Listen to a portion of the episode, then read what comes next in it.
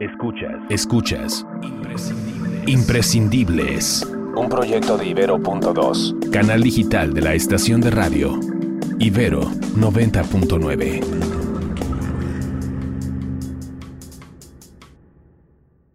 La búsqueda de lo que me interesa construir en términos de arquitectura se vincula mucho más a esta arquitectura poderosa, porque sí creo en ella, pero capaz de ser un articulador a nivel social, a nivel humano, a nivel del hombre con el sitio, pero al mismo tiempo en una búsqueda profunda por el silencio.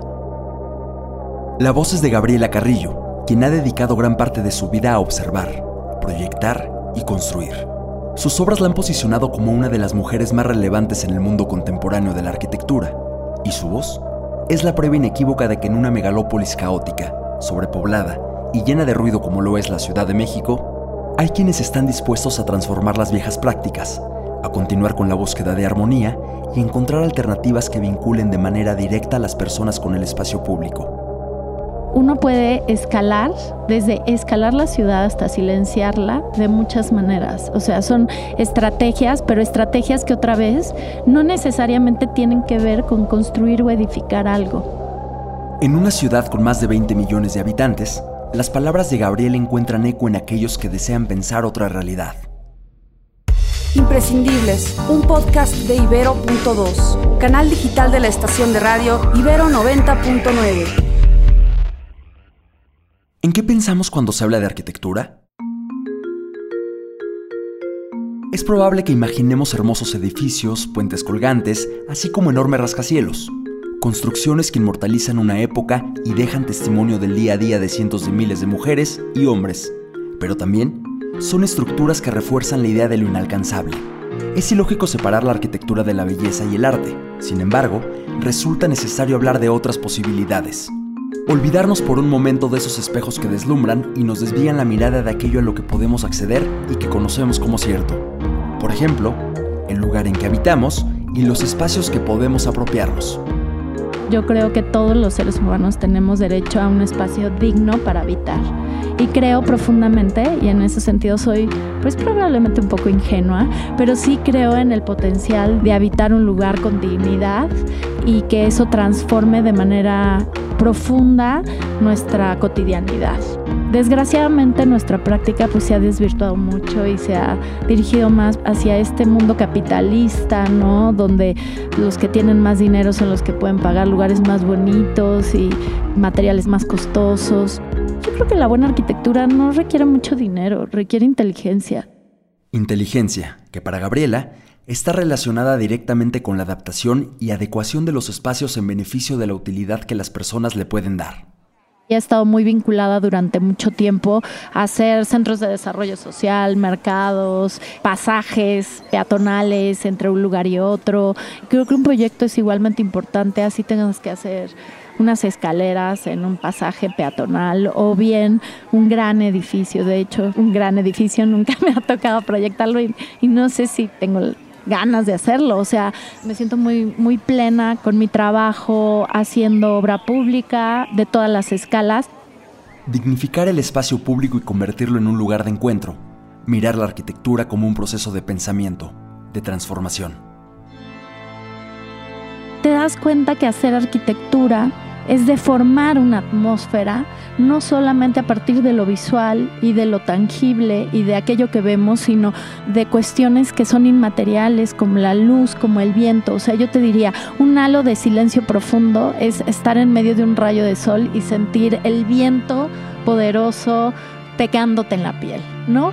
Y no es literalmente el silencio del que podríamos estar hablando, pero para mí es una especie de silencio porque obviamente genera una frescura y una cápsula espacial que te permite tener una percepción distinta. Y creo que hacia allá pues se ha ido deformando mi práctica. O sea, creo que todo lo que hago de alguna manera está todo el tiempo conectado a esta atmósfera, a este tratar de entender y encontrar como estas oportunidades que tocan, que miran, pero que también huelen y que también eh, escuchan y que pues construyan al final el espacio.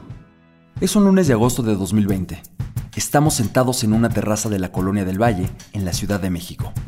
Una zona que ha sufrido inmensos cambios a raíz del boom inmobiliario. Bajo este cielo abierto, la mirada de Gabriela se llena de brillo cada vez que trae a la memoria los procesos y prácticas que la han puesto como referente y llevado a dar clases en las aulas de la Facultad de Arquitectura de la Universidad Nacional Autónoma de México y liderar el multipremiado taller de arquitectura Rocha Carrillo. Soy una persona que observa el contexto y observar el contexto y lo inmediato que va desde lo sonoro hasta lo tangible o desde estas condiciones inmateriales hasta lo matérico y me da herramientas para una toma de decisiones que sí busca aproximar mi trabajo a cosas invisibles pero que sean poderosas.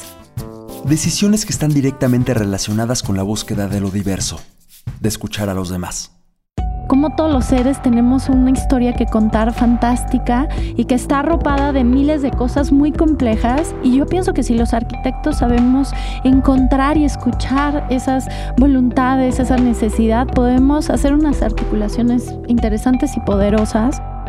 Es el caso de la Biblioteca para Personas Invidentes y Débiles Visuales, un proyecto que se consolidó desde la profunda necesidad de entender otras maneras de vivir yo me llevé tantas sorpresas maravillosas porque hice muchas preguntas, ¿no? Preguntaba mucho, pero, ¿por qué se va a la esquina a leer a esta señora? ¿Y por qué no usan las cabinas de radio? Y entonces fue muy bonito porque de eso que existía, ¿por qué no hay un lugar para niños? ¿No hay niños ciegos? ¿Cuál es la debilidad? ¿Cuál es la diferencia entre la debilidad visual y la ceguera? ¿De dónde viene esta debilidad visual o de dónde viene esta ceguera? ¿Es natural? ¿La gente nace? Y entonces cuando vas ahora sí que generando una investigación mucho más profunda en esas líneas, pues te topas con cosas fantásticas que te llevan a, repensar y a decir, oye, esta biblioteca tiene problemas porque al lado está la Plaza del Danzón, vamos a moverla cerca del metro, vamos a colocarla en un lugar donde el vestíbulo pueda ser un jardín para que haya plantas de olores, o sea, acciones menores que se vuelven significativas. La Biblioteca para Personas Invidentes y Débiles Visuales se encuentra en la Plaza de la Ciudadela cercana al centro histórico, en la Ciudad de México.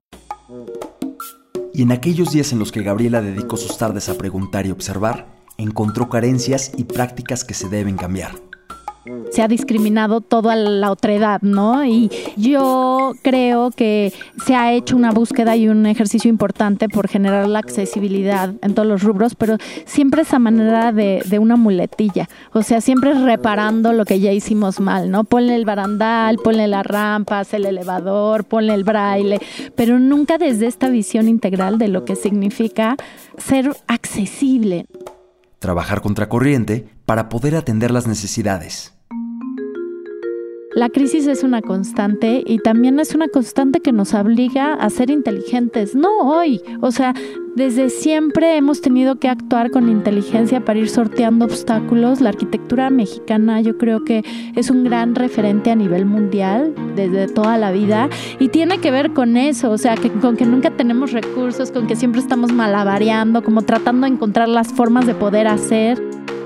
Gabriela Carrillo dedica sus días a observar, proyectar construir. Actualmente dirige su propia oficina de arquitectura, la cual es un lugar de encuentro para quienes dudan y sueñan con transformar esta realidad. De que la vivienda deje de ser un producto inmobiliario y de que todos estos espacios colectivos, que la población vuelva a tener acceso a ellos sin tener que pagar nada. O sea, sin tener que pagar por usar una bicicleta o por sentarse en un lugar teniendo que comprar un café, ¿no? Y creo que puede suceder. Gracias a Gabriela Carrillo por haber aceptado esta plática. Mi nombre es Jorge Ceja Morán. Yo me encargué de la entrevista, así como del guion. Y nada, siempre está acá el buen Jordi. Ah, hola, ¿cómo estamos, Ceja? Otra vez, qué gusto estar aquí en otro episodio de Imprescindibles. Yo soy Jordi Sindel, yo hice la música y la producción de este episodio. Y Ceja, pues, ¿qué piensas de, Gabriela Carrillo, de lo que dice, de su trabajo en la arquitectura? Pues la verdad es que me encantó conocerla, platicar con Gabriela, pues me abrió como otro mundo que yo no había visto de la arquitectura. Algunos amigos, mis propios roomies, fueron los que siempre me habían recomendado su obra y es por eso que decidí buscarla. Así que también, gracias a ellos, como lo decíamos en algún momento imprescindibles, surge de la amistad y de recomendaciones de personas que nos van diciendo, ella pues es imprescindible y tiene una historia que contar. Ah, mira, qué bonito, dude. Y la verdad es que yo no conozco prácticamente nada del mundo de la arquitectura, ¿sabes? Pero a mí lo que me, pues, me atrae mucho de, su proyecto, de, cómo ella trabaja, es que está muy enfocada en estos eh, proyectos eh, del ambiente público para la gente que cualquiera puede llegar y sentir este ambiente que ella está justamente creando o deformando, como ella dice. Eso eh, me resonó mucho conmigo esa parte, que ella a través de la arquitectura deforma ambientes este, y sentimientos. Pero dice, dice deformar, pero la verdad yo creo que que los, los cambia, los hace más bellos, los hace más, más mágicos, ¿no? Porque no es como la, arquitectura de la Unión Soviética hace décadas, donde ahí sí deformaba el ambiente porque todo era cuadrado, todo era gris, y no, no había ni un reflejo de la emoción humana en la arquitectura. Este, y creo que Gabriela hace algo muy bello a través de su trabajo, sí tomando en cuenta las historias humanas en su trabajo. Justo, Jordi. Ustedes saben que esta plática va sobre otros imprescindibles, más allá de Gabriela Carrillo, de su trabajo, de la manera en que quiere transformar esta realidad, recomendarles a otras personas o historias que también nos parecen dignas de conocer. Y yo voy a recomendar en este episodio, Jordi, al pianista mexicano Alex Mercado. Él es enfocado en el jazz, en la música clásica, y un disco que me ayudó mucho mucho en la creación de este guion es Convergencias. Es un disco que sacó en el 2018, son 12 temas propios y además involucra a 12 artistas distintos. Se los recomiendo, de verdad, escúchenlo. Y pues nada, gracias a Alex Mercado por inspirarme. Ah, qué padre, mírate, yo te lo voy a buscar y lo voy a escuchar. ¿Tu imprescindible, Jordi? Mi imprescindible es Javier Senosiain, otro arquitecto, de hecho egresado de la Facultad de Arquitectura de la UNAM. Este es una gran persona, eh, también un gran arquitecto. Y eh, si quieren buscar algo de su trabajo, recomiendo que empiecen buscando el nido de Quetzalcoatl en Naucalpan, aquí en la Ciudad de México. Así es, voy a aprovechar de una vez para recomendar también a Self Sabotage, que la banda de Jordi. En, algún momento sé que te tomaste ahí unas fotos, ¿no? Ah, sí, es, así es, nos tomamos unas fotos en el nido de Quetzalcoatl. Entonces, este, sí, los recomiendo muchísimo. Buenísimo, pues ya está. Saben que nos encuentran en redes sociales como arroba cejamorán. Y a mí como arroba Jordi Sindel. Gracias a todos y ya lo saben, recomiéndenos historias o personas que para ustedes son imprescindibles. Además de imprescindibles, escucha Teleférico, el podcast de ficción de Ibero.2